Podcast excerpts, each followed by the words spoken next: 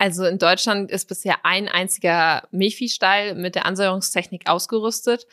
Das Problem ist, dass im Moment es zulassungsrechtliche Probleme gibt. Hi, ich bin Ann-Christine.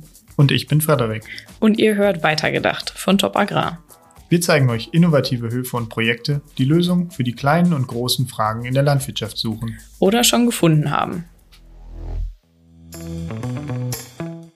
Hi und herzlich willkommen zu unserer neuen Folge. Ähm, heute mit mir, also an Christine. Und wir beschäftigen uns heute mit dem Thema Emissionsminderung im, in Rinder- und Schweineställen. Dabei ist sowohl das Thema Klima als auch Umwelt ähm, im Fokus. Und zu Gast haben wir Frau Dr. Veronika Overmeier. Sie ist selbst gelernte Landwirtin und wissenschaftliche Mitarbeiterin am Institut für Landtechnik der Universität Bonn.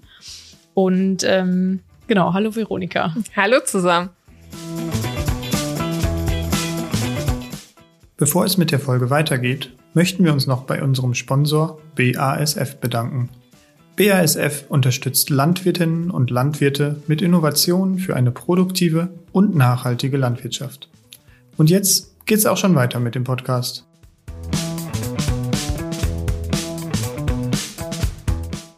Heute mit einer etwas anderen Form vom Podcast. Wir haben unseren Gast nämlich direkt im Studio. Ähm, genau, und Veronika, die hat zum, in den letzten Jahr, Jahren hat sie sich mit dem Thema Emissionsminderungen in Rinder- und Schweineställen beschäftigt, insbesondere mit der Ansäuerung von Flüssigmist. Veronika, willst du uns vielleicht einmal erzählen, wo überhaupt der Unterschied von Klima und Umwelt liegt, um das einfach einmal verstehen zu können? Ja, also Umwelt ist ja im Prinzip alles das, was um uns herum ist, sei es Tiere, Pflanzen und so weiter. Wenn man dann vom Umweltschutz beispielsweise spricht, meint man ja eigentlich die Maßnahmen, mit denen Pflanzen und Tiere oder auch das Wasser und die Luft geschützt werden können. Und im Prinzip würden dann ja alle Maßnahmen indirekt auch auf die Gesundheit der Menschen abzielen. Beim Klima spricht man eher vom Wetter oder auch von der Zusammenfassung der Wettererscheinungen, also sei es Niederschlag oder Temperatur. Und deshalb kann man darüber Prinzip Umwelt und Klima differenzieren. Okay, und äh, letztendlich, wenn wir über Klima oder Umwelt reden, dann sind ja auch immer Gase oder Emissionen mit im Gespräch. Welche Gase sind das speziell, wenn man sich die beiden Bereiche anguckt? Ja, es gibt die umweltrelevanten Gase. Da ist vor allem das Ammoniak zu nennen. Ammoniak wirkt auf die Umwelt beispielsweise durch die Eutrophierung von Gewässern oder aber auch ähm, führt es dazu, dass es zur Versauerung der Böden kommen kann, die dann indirekt auch ja eine Trockenheit zu, äh, zur Folge haben. Zu den klimarelevanten Gasen zählen die Treibhausgase, wie zum Beispiel Kohlenstoffdioxid, das Methan oder auch Lachgas. Wobei, wenn man sich jetzt mal den Stall anschaut, ist das Lachgas eher von geringerer Bedeutung. Aber insgesamt kann man sagen, dass alle klimarelevanten Gase zur Klimaerwärmung beitragen können. Das heißt, gibt es da auch einen Zusammenhang zwischen Umwelt und Klima, wenn du jetzt von Trockenheit bei Böden sprichst und der Erwärmung vom Klima? Ja, also im Prinzip ist Klima ja auch ein Teil der Umwelt. Also auch ja, Wettererscheinungen äh, wie die Temperatur, die merken wir Menschen ja schon. Schaut man sich jetzt mal die trockenen Böden an, führt ja die Klimaerwärmung dazu, dass ja, wie jetzt auch diesen Sommer wir von einer Trockenheit ähm, geplagt sind, kann man ja schon fast sagen. Und wenn dann auch noch durch die erhöhten Stickstoffeinschläge es dazu kommt, dass die Pflanzen Trockenstress bekommen ähm, durch diese Versauerung der Böden, pusht ja der Klima, äh, die Klimaerwärmung dann diesen Trockenstress äh, für die Pflanzen. Und das führt ja auch dazu, dass auch der Krankheitsdruck dann in den Beständen steigt. Okay. Und wenn wir jetzt beim Klima erstmal bleiben, Klimagas, sagtest du gerade, ist vor allen Dingen Methan relevant. Wo entsteht Methan? Methan generell entsteht beim anaeroben Abbau von organischer Substanz. Dabei gibt es dann zwei Hauptquellen in der Tierhaltung. Zum einen ist die Verdauung der Tiere zu nennen. Insbesondere bei Wiederkäuern kommt es ja durch den Röpsvorgang, ähm, durch das Wiederkauen zu erhöhten Methanausstößen. Etwa 80 Prozent der Methanemissionen aus der äh, Rinderhaltung stammen durch diese Verdauung der Tiere. Die anderen restlichen 20 Prozent kann man auf den Flüssigmist zurückführen, besser bekannt in der Praxis als Gülle. Das heißt, auch aus der Gülle emittiert Methan, welches dann als ja, Treibhausgas auf das Klima wirkt. Okay, und heute beschränken wir uns ja hauptsächlich auf die Minderungsstrategien im Stallbau. Also würden wir uns eher um diese 20 Prozent kümmern, die die Gülle eben betreffen. Ähm, welche Maßnahmen gibt es ja speziell im Bereich der Gülletechnik, um die Methanemissionen so gering wie möglich zu halten? Ja, ich hatte gerade ja schon gesagt, dass Methan beim anaeroben Abbau der organischen Substanz entsteht. Ich denke, vielen der Zuhörer ist bekannt, dass gerade in Biogasanlagen genau dieser Prozess begünstigt wird. Das heißt, man kann die Gülle sehr effektiv in einer Biogasanlage nutzen, denn das dabei entstehende Methan kann zur Energiegewinnung und auch zur Wärmegewinnung weiterverwendet werden. Wo die Verwertung der Gülle ähm, in Biogasanlagen jetzt nicht möglich ist, das heißt, wenn zum Beispiel die Gülle nicht direkt in eine Biogasanlage eingespeist werden kann, weil sie in einem Schweinestall Unterflug gelagert wird, muss man versuchen, die Bildung von Methan zu unterbinden. Okay, und das kann wie funktionieren? Die Methanbildung ist ein biologischer Prozess. Das heißt, bei niedrigeren Temperaturen läuft diese, laufen, laufen diese Umsetzungsprozesse langsamer ab. Schafft man es also, die Gülle zu kühlen, führt das wiederum zu einer Verlangsamung der Umsetzungsprozesse und somit auch zu weniger Methan. Weiterhin ist die Methanbildung aber auch vom pH-Wert abhängig. Das heißt, man kann zum Beispiel die Gülle ansäuern und durch die Zusatz der Säure verringert sich dann der pH-Wert in der Gülle und somit auch die Methanemission. Wobei man allerdings sagen muss, dass dieser, dieses Prinzip der Gülleansäuerung eigentlich gemacht wurde oder in erster Linie, um die Ammoniakemissionen zu mindern. Du hast gerade von der Güllekühlung gesprochen. Also wenn man die Gülle auf eine bestimmte Temperatur runterkühlt, dass dann die Emissionen geringer sind. Wie sieht das im Stall aus? Bei der Güllekühlung muss man erstmal zwischen schwimmende Kühlrippen oder auch Kühlleitungen, die im Boden des Güllekanals verlegt sind, unterscheiden. Bei den schwimmenden Kühlrippen ist es so, dass diese auf der Oberfläche der Gülle schwimmen. Sie sind daher auch nachrüstbar, wohingegen die Kühlleitungen schon beim Bau ähm, ja, berücksichtigt werden müssen, weil diese im Boden in dem Güllekanal integriert werden. Die Güllekühlung ist vor allem in zwangsbelüfteten Stellen, wie zum Beispiel in Schweineställen, sinnvoll, da die Stallluft meistens in Schweineställen höher ist als in beispielsweise frei belüfteten Stellen und dementsprechend wäre ja auch die Gülletemperatur höher. Man nutzt ein Kühlmedium, zum Beispiel Wasser, was dann durch die Kühlleitung durchgepumpt wird und dann der Gülle die Wärme entzieht. Man versucht dabei auf etwa unter 15 Grad Celsius zu kommen, um dann auch eine effektive Minderung der ähm, Methan- oder auch Ammoniakemissionen zu haben. Besonders ratsam ist es dann allerdings, dass man die Wärme mithilfe einer Wärmepumpe noch weiter nutzt in zum Beispiel andere Stallbereiche zur Erwärmung der Ferkelnester zum Beispiel. Okay, und wenn du jetzt sagst, auf 15 Grad runterkühlen und das ist eher in zwangsbelüfteten Stellen ein Thema, ähm, ist das für Rinderställe dann gar nicht so relevant, die Güllekühlung? Auch nicht im Sommer vielleicht? Meine persönliche Meinung dazu ist, dass der Aufwand, die Kühlleitung zu installieren, höher sind als der Nutzen, den man dann in beispielsweise sommerlicheren Temperaturen hat. Daher würde ich sagen, erstmal den Fokus auf zwangsbelüftete Ställe setzen ähm, und ja, nicht direkt in Milchviehställe zum Beispiel einbauen. Okay. Und dann hattest du vorhin noch von der Gülleansäuerung gesprochen, also ein Zusatz, ähm, den man der Gülle hinzufügt. Wie funktioniert das? Genau. Also bei der Gülleansäuerung zum Beispiel, die kannst du schon in Rinderstelle, aber auch in Schweinestelle einsetzen. Wir von der Universität Bonn, wir haben jetzt in den letzten drei Jahren im Rahmen eines Forschungsprojektes, des Projektes Saft, ähm, an, in einem Schweinemaststall die Ansäuerungstechnik nachgerüstet und dann auch mit Forschungs, ähm, ja, mit Forschung und mit Emissionsmessungen begleitet. Und bei dem ja, Verfahren der Gülleansäuerung wird ein Teil der Gülle mehrmals wöchentlich in einen externen Prozesstank äh, gepumpt, Dort wird dann mithilfe von einer pH-Sonde der pH-Wert gemessen und in Abhängigkeit dieses pH-Wertes wird dann die Säure hinzugegeben. Oftmals ist das Schwefelsäure, weil sie relativ günstig und auch sehr effektiv ist. Okay, da, aber ist das im Umgang nicht ein bisschen gefährlich mit Schwefelsäure oder unbedenklich? Ist auf jeden Fall eine berechtigte Frage. Wir haben ein System entwickelt, wo der Landwirt keinen Kontakt zur Schwefelsäure hat. Das heißt, die Anlieferung, ähm, die Montage der Säureleitung oder der Anschluss ähm, der Säure an den entsprechenden Säurecontainer wird von der Logistikfirma übernommen. Wobei man ja auch sagen muss, hat man beispielsweise eine Abluftreinigung auf dem Betrieb, äh, hat man auch schon mal Schwefelsäure-Kontakt gehabt oder zumindest auf dem Betrieb stehen gehabt. Ähm, genau. Wobei man allerdings aufpassen muss, wenn man Säure einfach so jetzt zur Gülle hinzugeben würde, ähm, dann fängt diese Gülle sehr stark an zu schäumen. Deshalb äh, bitte, liebe Praktiker, kippen Sie jetzt nicht einfach Säure in Ihre Gülle rein. Das äh, geht nicht gut aus, sondern nutzen Sie da wirklich Verfahren für, die dafür geeignet sind.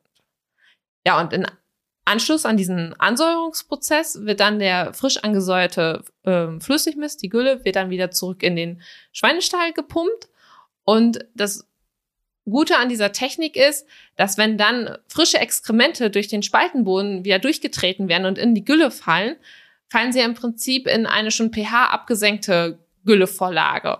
Und deshalb werden direkt die Emissionen auch von den frischen Exkrementen gemindert ähm, obwohl sie nicht direkt über die Technik angesäuert wurden.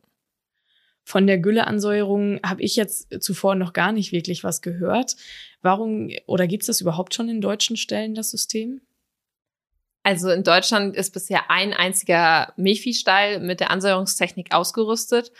Das Problem ist, dass im Moment es zulassungsrechtliche Probleme gibt. Das heißt, der Landwirt darf im Moment noch keine angesäuerte Gülle in seinen ja, bestehenden Flüssigmistkanälen lagern. Und das ist der Grund, warum viele Landwirte im Moment davor abschrecken, weil das sonst mit ähm, sehr hohen zusätzlichen Kosten für ähm, eine Güllekanalauskleidung verbunden wäre.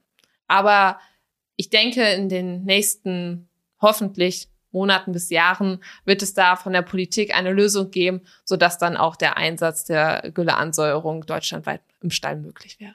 Okay, das hört sich erstmal gut an.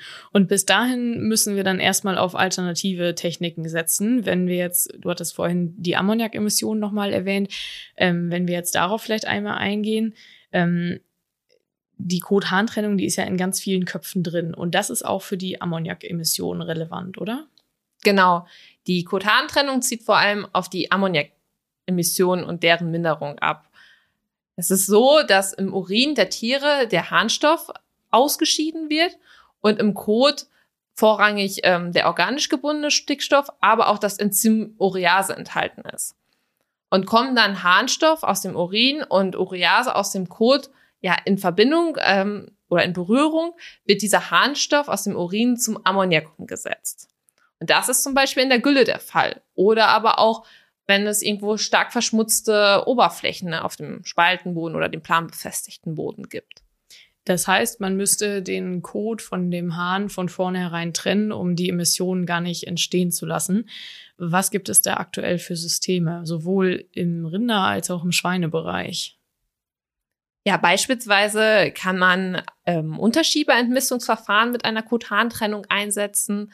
Dabei ist unter dem Spaltenboden ein, ja, ein V-förmiges Gefälle zur Mitte hin. In der Mitte ist eine Harnrinne installiert, wo dann der Hahn äh, von diesen schrägen äh, Böden direkt in die Harnrinne reinlaufen kann und dann separat aus dem Stall geleitet wird. Der Kot würde dann auf die ähm, ja, schrägen Güllekanalböden fallen und würde dann mehrmals täglich mit Hilfe eines Schiebersystems ähm, aus dem Stall entfernt werden. Das ist vor allem für zum Beispiel ähm, Ausläufe von Außenklimastellen in der Schweinehaltung interessant, aber auch in der Rinderhaltung auf jeden Fall denkbar. Okay, und ähm, es gibt ja auch diese Kuhtoiletten oder Schweinetoiletten zum Beispiel. Da fängt man ja die, also wirklich direkt getrennt Kot und Hahn voneinander auf. Ähm, wie, wie beurteilst du das? Genau, bei der sogenannten Cow-Toilet, der Kuhtoilette, ist eine Futterstelle im Stall installiert und die hat eine Auffangeinrichtung für den Hahn integriert. Das heißt, im Anschluss an die Futtergabe, oftmals ja Kraftfutter, äh, wird durch die Box ein Reflex ausgelöst, der dann zum Abhahn der Tiere führt. Der Hahn kann dann in dieser Auffangeinrichtung ähm, separat aufgefangen und dann abgeleitet und gelagert werden. Und so werden die Laufflächen im Stall tendenziell sauberer, weil ja ein Großteil des Urins schon in dieser ähm, sogenannten Kautoilette aufgefangen wird. Bei der Schweinetoilette ähm, sieht es ein bisschen anders aus. Da ist auf dem Boden oder ist ein Teil des Buchtenbodens mit einem ja, perforierten Förderband ausgestattet. Das heißt, durch, dieses, ähm, durch diese Perforation, durch diese kleinen Löcher kann der Hahn durch den Boden abfließen und separat ähm, aufgefangen werden. Und der Kot würde auf diesem Förderband bleiben und in regelmäßigen Intervallen dann ähm, abgedreht werden. Wichtig ist dabei, dass die Tiere natürlich nur auf diesem ja, Förderband abkoten und nicht noch irgendwo anders in die Bucht und dass auch äh, sichergestellt werden kann, dass die äh, Löcher nicht verstopfen beispielsweise, so dass der Hahn auch wirklich abfließen kann. Okay, und dann habe ich nachher also Kot und Hahn getrennt voneinander aufgefangen. Was mache ich dann damit? Weil wenn ich es letztendlich auf dem Acker wieder zusammenkippen würde, dann hätte ich die, das Problem ja nur verschoben. Genau.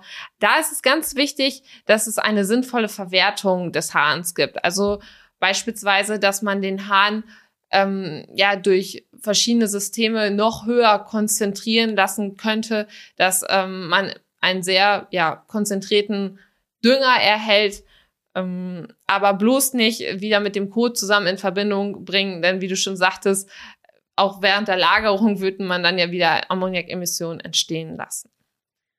Okay, und diese Kot-Hahn-Trennung, also entweder schaffe ich mir eine Kuhtoilette an, die ja mit hohen Investitionen vermutlich verbunden ist, oder ich muss im Stallbau irgendwie etwas umdenken oder nachrüsten. Das ist ja mit hohem Aufwand verbunden. Was ist oder was können Landwirte tun, die nicht die Möglichkeit der Kot-Hahn-Trennung haben, aber trotzdem Ammoniakemissionen mindern wollen?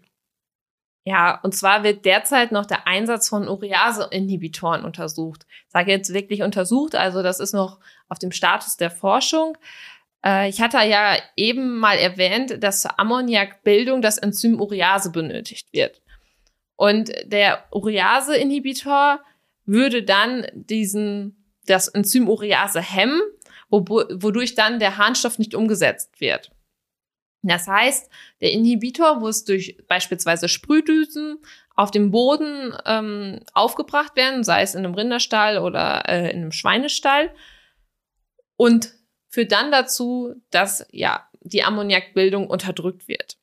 Wobei man muss auch hierbei sagen, dass es in Deutschland im Moment noch äh, ja zulassungsrechtliche Fragen zu klären gibt, weshalb ja der Einsatz in den Rinder- und Schweineställen im Moment noch leider, leider muss man wirklich sagen, noch nicht möglich ist. Okay. Und gibt es noch weitere Möglichkeiten? Ich meine, die Gülleansäuerung und die Güllekühlung, die haben wir ja sowieso noch im Hinterkopf. Und dann eben diese Urease-Inhibitoren. Kann man sonst noch was tun? Ja, ich hatte ja gesagt, dass nicht nur aus der Gülle die ähm, ja, die Ammoniakemissionen entstehen können, sondern auch von verschmutzten Oberflächen. Also je größer im Stall die verschmutzten Oberflächen sind, desto mehr Ammoniak emittiert. Das heißt, der Landwirt sollte versuchen, die verschmutzten Oberflächen möglichst stark zu reduzieren. Durch zum Beispiel entsprechende Buchtenstrukturierung im Schweinestall oder auch ähm, in Rinder- oder Milchviehstellen durch eine regelmäßige Reinigung der Laufwege, durch ja, Schieber oder Entmistungsroboter, so dass dann möglichst wenig Fläche im Stall verschmutzt ist. Okay. Und ähm, gibt sonst noch Möglichkeiten, die man in der Bodengestaltung er ergreifen kann, die relativ oder mit geringem Aufwand verbunden sind? Mit geringem Aufwand ist eventuell, wenn der Landwirt eh schon ja spezielle Spaltenböden installiert hat, der Einsatz von emissionsmindernden Dichtungsklappen äh, in Milchviehstellen möglich. Dadurch ähm, würde der Luftraum zwischen der lagernden Gülle und der Stallraum ja voneinander getrennt werden und somit würde kein Ammoniak mehr in die Stallluft gelangen. Mit ein bisschen mehr Aufwand verbunden ist der Umbau oder auch der schon ja, beim Bau berücksichtigten äh, Einbau von Güllekanälen mit geneigten Seitenwänden. Das muss man sich vor, so vorstellen, dass in der Schweinehaltung ähm, ja der Güllekanal im Prinzip verkleinert wird, auch wieder so eine Art äh, V-förmige Wanne eingesetzt wird und wenn dann geringe Füll oder ein geringes Füllvolumen nur im Güllekanal ist, die emittierende Oberfläche ja auch geringer wird. Und mit zunehmendem, ähm, zunehmendem Volumen im Güllekanal würde dann zwar die emittierende Oberfläche wieder ansteigen, aber durch einen regelmäßigen Entleeren könnte man dem dann natürlich vorbeugen. Auch hier ja, gibt es im Moment viele Untersuchungen zu. Wir sind sehr gespannt auf die Ergebnisse. Ja, das kann ich mir vorstellen. Veronika, vielleicht eine abschließende Frage. Was glaubst du, was in Zukunft für die Landwirte an Bedeutung gewinnt, was diese Emissionsminderungsthematik betrifft? Ja, ich als Schweinehalterin merke ja auch, dass Außenklimaställe immer mehr von Verbrauchern gewünscht werden. Und ich denke, dass da gerade diese systemintegrierten Maßnahmen, die wir heute besprochen haben, immer mehr an ja, immer mehr in den Fokus rücken und beispielsweise eine Abluftreinigung, wie sehr häufig verbaut wurde, ja gar nicht in frei belüfteten Stellen möglich ist und deshalb immer mehr der Fokus auf diese Techniken gelegt werden sollte, die wir eben besprochen haben. Dabei ist auch denkbar, dass man eine Kombination aus verschiedenen Maßnahmen macht. Also zum Beispiel, dass man eine nährstoff- und leistungsangepasste Fütterung im Stall realisiert und dann zum Beispiel noch gleichzeitig eine Güllekühlung installiert.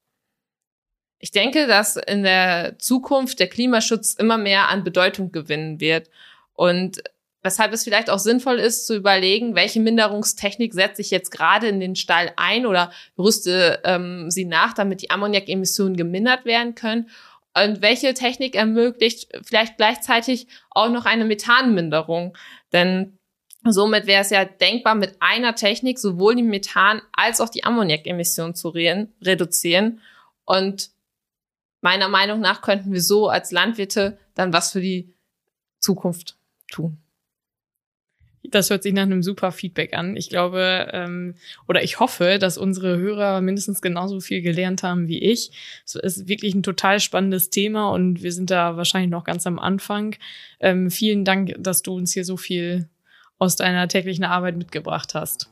Ja, gerne. Es hat mir auch sehr viel Spaß mit dir heute gemacht. Wenn es euch gefallen hat, gebt uns ein paar Sterne, wo immer ihr uns hört. Und falls ihr mehr zu den Folgen wissen wollt, schaut doch mal auf den Top Agrar Accounts bei Instagram und Co. vorbei oder auf unserer Website. Die Links dazu findet ihr in den Show Notes. Ansonsten sind wir jetzt weg. Bis bald.